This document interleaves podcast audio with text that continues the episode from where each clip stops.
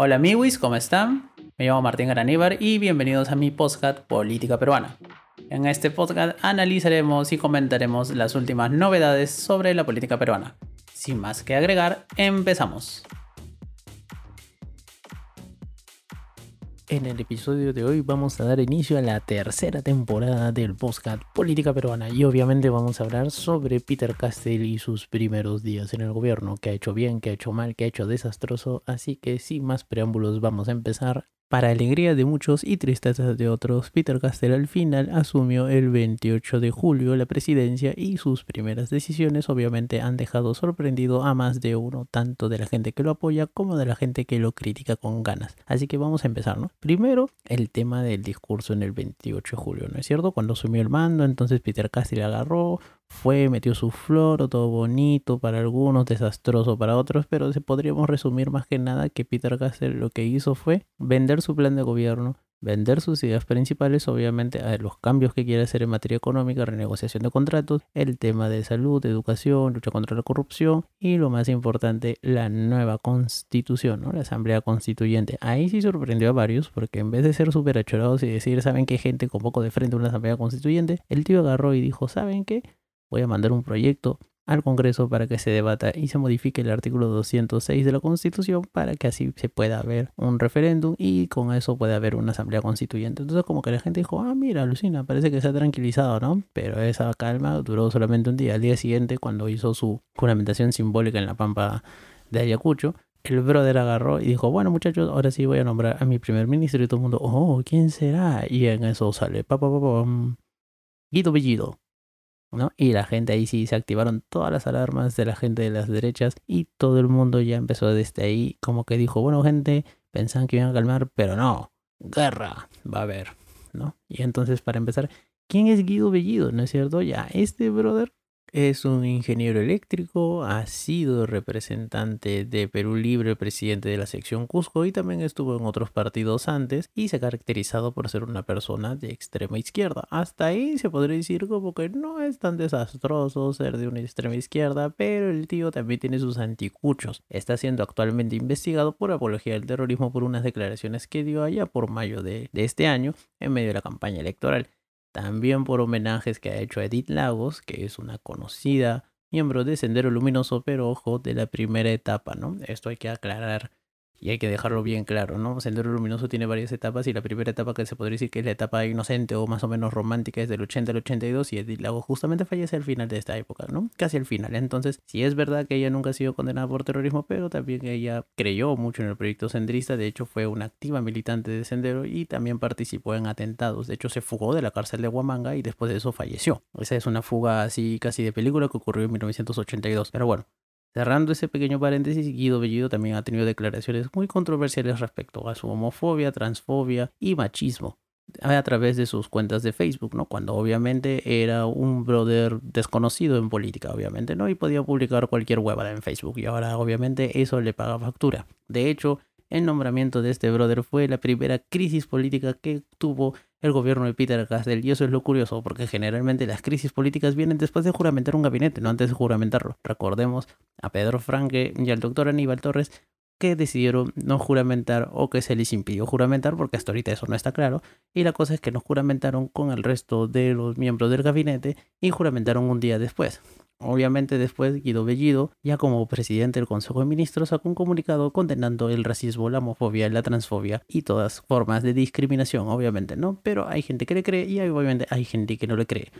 Pero obviamente esa es una de las grandes polémicas que ha tenido. ¿no? La otra gran polémica es la económica, porque obviamente el dólar sigue subiendo y sigue subiendo bastante, que digamos. Y hay que decir que en honor a la verdad, la coyuntura del dólar es la mitad de responsabilidad única y exclusiva del panorama político, porque si bien el dólar ha tenido problemas y hecho hecho de que a nivel internacional en muchas economías emergentes y en la América Latina las monedas nacionales se devalúan respecto al dólar, nada explica el nivel de devaluación que ha tenido el sol. De hecho, el sol es la moneda que ha sufrido la mayor devaluación en esta zona del mundo. Y obviamente eso responde más que nada a políticas internas, a ruido político interno y a inestabilidades internas de nuestra economía, no tanto por el tema coyuntural del dólar. Entonces ahí sí es cosa nuestra. Y ahí sí también tiene que ver el tema del gobierno, ¿no? Que estuvo en indefinición unos días nada más con el tema del Ministerio de Economía, hasta que al final Pedro Franque ha asumido y ha dado señales de que por lo menos no va a ser tan achorado en materia económica, ¿no? Pero Guido Bellido sigue siendo una gran interrogante porque no se sabe si obtendrá el voto de confianza o no. Lo inteligente sería darle el voto de confianza o si se quieren hacer un poco más pendejos allá en el Congreso, les podría recomendar a mi Wis congresista que se abstengan, que se abstengan, se abstengan, se voten en abstención, abstención, abstención, abstención y abstención hasta que finalmente el gobierno recapacite y cambie de primer ministro, ¿no? Bueno, esa es una sugerencia, ya se usó antes y esa ha sido la primera gran crisis del gobierno. La otra gran crisis del gobierno también vino por el tema de relaciones exteriores. Héctor Bejar, que fue un ex guerrillero de las guerrillas del 65, conocido como el Ejército de Liberación Nacional o el Movimiento Izquierda Revolucionaria, fundado por el Abra Rebelde, de la Puente Uceda, toda esa gentita, Hugo Blanco también estaba por ahí. Entonces toda esa gente también ha estado ahí metido y por eso Bejar ha sacado un montón de ronchas en muchísima gente porque estaban diciendo que cómo puede ser posible que un ex guerrillero obtenga un cargo tan importante como canciller. Esta gente también se olvida que Mujica fue guerrillero y que también mató gente y que fue presidente de Uruguay y de hecho creo que casi nadie le cae mal Mujica. Pero en fin, haciendo, terminando los paralelismos, Héctor Bejar se caracteriza también por ser alguien muy de izquierda, por haber sido guerrillero, por haber sido amnistiado por el gobierno militar, de hecho fue amnistiado por el gobierno militar, y porque va a encarnar la nueva política exterior del gobierno, que lo primero que está haciendo es obviamente romper las alianzas tradicionales del Perú. De hecho, el gran chisme de la jornada fue el rochezazo que se llevó el presidente colombiano Iván Duque durante la juramentación y que no fue invitado a la Pampa en Ayacucho, obviamente por diferencias políticas muy graves. El otro gran aspecto de cambio en la política exterior peruana fue la invitación del canciller de Maduro a la ceremonia de juramentación de Peter Castell y ahí te das dando cuenta que cosas están cambiando, de que Perú como ya ha pasado, se quitó del grupo de Lima y bueno, a pesar de que ese grupo ya estaba muerto igual, es como que muy simbólico que Perú se quite del grupo de Lima. Y también hay la política de acercamiento al gobierno de la República Bolivariana de Venezuela, alias Maduro, y parece que el representante Guaidó tiene los días contados en el Perú porque parece que muy pronto se va a reconocer al gobierno de Maduro como el gobierno legítimo de Venezuela y aunque les guste o no a mucha gente, la política exterior o la dirección de la política exterior corresponde única y exclusivamente al Ejecutivo y el tema de reconocimiento de gobiernos o no también es un tema que le corresponde única y exclusivamente al Poder Ejecutivo. Entonces, ¿es algo que puede hacer Peter Castell y su canciller? Sí. ¿Que está bien? Depende de cada uno, ¿no? Pero bueno, ahí va la cosa. Y ese es otro frente también de crisis política que se avecina. Y la tercera y más grave crisis política que enfrenta Peter Castell y que posiblemente enfrente durante mucho tiempo son los cuestionamientos que se le hacen respecto a quién es el que maneja realmente las riendas del poder. Si es Pedro Castillo o Vladimir Cerrón, ¿no? Hay esa dicotomía entre que quién manda, ¿no? Obviamente para la oposición, Vladimir Cerrón manda. Él hace y deshace lo que quiere y la mejor muestra de ello es el nombre del Premier. Obviamente Bellido es un hombre de confianza, fue propuesto por Cerrón, es parte de la bancada, es parte del partido, entonces obviamente Vladimir Cerrón manda y Pedro Castillo no hace nada. La otra teoría es la que dice de que en realidad Castillo es más inteligente y está dejando que él simplemente Perú Libre cope todo lo que quieran, los caguen porque lo están cagando feo. De hecho, un montón de gente que está siendo nombrada en cargos de confianza y que es muy cercana a Perú Libre o son militantes de Perú Libre, por el escándalo al final tienen que salir o son despedidos o dejan sus nombramientos sin efectos, ¿no es cierto? Y la otra teoría, que es la más plausible, es que en realidad ambos son socios políticos y en algunas cosas están de acuerdo, en otras no, y por eso se ven estos cambios, ¿no? En algunas cosas, por ejemplo, Cerrón no se ha salido con la suya. ¿Cuál es el, más claro ejemplo de eso, no? Los miembros de Juntos por el Perú. De hecho, Cerrón ha estado tuiteando como loco y estuvo tuiteando como loco diciendo de que tenían que enfrentar no solamente a las derechas, sino también a la oposición o al boicot de los caviares, alias Juntos por el Perú.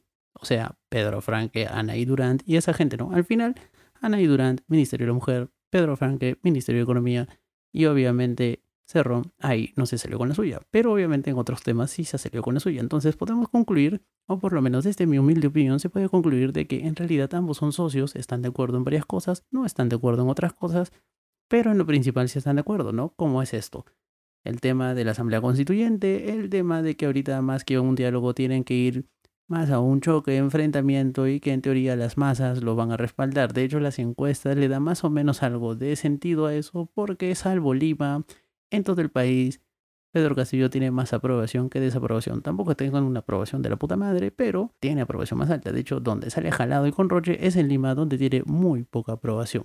De hecho, algo muy importante a tener en cuenta es que Castillo recibe regular influencia de Cerrón y de Perú Libre y él más que nada, teniendo en cuenta la tradición sindicalista que ha tenido, es una persona que trata de unir varias posiciones que puedan ser discordantes a veces, pero trata de tener cierta unidad para obviamente lograr sus objetivos programáticos. De hecho, eso lo demostró en la huelga magisterial del 2017, donde literalmente se reunió con perro, gato y perigote para al final salirse con la suya y lograr sus objetivos políticos. Que de hecho, eso fue algo que lo catapultó más o menos a la fama. Lo mismo parece estar haciendo ahora ya que es presidente, ¿no? Esta lógica sindicalista simplemente la pasó de una negociación sindical a un tema de ejecutivo, ¿no? El problema cuál es? Cerrón y Perú Libre piensan que el Ejecutivo es literalmente como un gobierno regional donde puedes poner un montón de gente en cargos de confianza porque simplemente me caen bien, son chéveres, son mis militantes, son mis patas o simplemente les debo algún favor, sea político y o económico. Entonces, eso genera muchos problemas porque en el Estado hay requisitos mínimos, hay un tema de que tienen que tener cierta experiencia o ciertos conocimientos técnicos o cierto grado de capacitación académica y o profesional para ejercer determinados cargos que aunque son de confianza tienen unos estándares mínimos para poder cumplir y para que uno sea nombrado en esos cargos, ¿no? Hasta que no cambien esas cosas, obviamente los de Perú Libre están fregados y por eso están todos los roches que han salido ahora y todos los asesores y o cargos de confianza que han tenido que renunciar o que han tenido sus nombramientos que ser dejados sin efecto.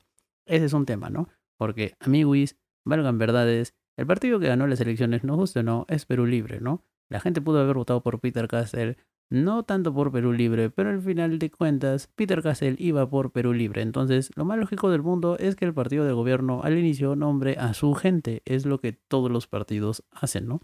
Pero el tema de Perú Libre es que literalmente casi no tiene cuadros. Entonces, literalmente han tenido que conservar a casi todos los viceministros porque salvo los dos viceministros del interior que han renunciado estos últimos días, nadie más ha renunciado, ¿no? De hecho, por ejemplo, en el tema de la pandemia, a todo el personal de salud, a todos los viceministros y a las personas encargadas del tema de las vacunatones y del tema de la vacunación, las han mantenido en sus puestos y los han ratificado, más bien, ¿no? La única persona que ha sido renunciada por un tema más que nada de roche es pero la Morineri porque ella tiene unos anticuchos también que, o sea, no te pases, causa. Está bien que uno diga, bueno, sí, puede haber hecho una buena chamba, todo eso, pero también tiene sus anticuchos así de que al César lo que es el César. Y obviamente y el gobierno le dijo, sabes qué, comadre, hasta que llegaste, mejor te me vas.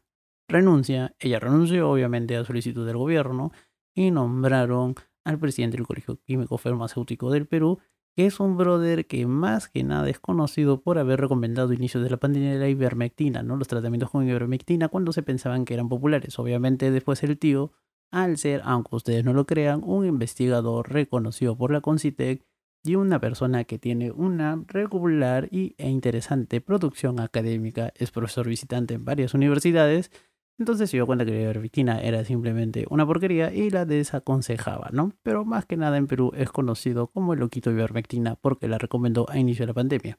Pero bueno, la gente tiene derecho a rectificar, así que este brother también tiene derecho a rectificarse. Y lo ha hecho. El tema de Vladimir Cerrón es el tema que obviamente le va a dar más dolores de cabezas al gobierno y al presidente Castillo. O sea, Peter, si yo fuera tú, le diría a Cerrón, ¿sabes qué, compadre? Por ahorita no. Vente más adelante cuando hayas cumplido tu condena, ¿no? O cuando ya no estés inhabilitado. Ahí podríamos hablar, ¿no? Pero obviamente Peter Cassell tiene otro estilo y aparte se lleva bien con Cerrón. Hay que negar eso, ¿no? O sea, son, son patas. Bueno, no sé si patas, pero son socios políticos. Y como ya expliqué anteriormente, en lo importante están de acuerdo. Entonces, él no ve ningún problema en que Cerrón esté ahí más o menos dando vueltas, más o menos cercano, más o menos asesorando directa o indirectamente en las decisiones del Ejecutivo, porque recordemos, Cerrón tiene una influencia más o menos importante en los miembros de la bancada, por ejemplo, Villido es leal a él, entonces obviamente Cerrón también juega su partido, obviamente eso no lo olvidemos, ¿no? Otra cosa es que Peter Castle le deje jugar ese partido, porque literalmente o le cae bien, o le da la gana, o no puede evitarlo. No lo sabemos porque obviamente no estamos dentro del Ejecutivo, entonces esto es mera especulación.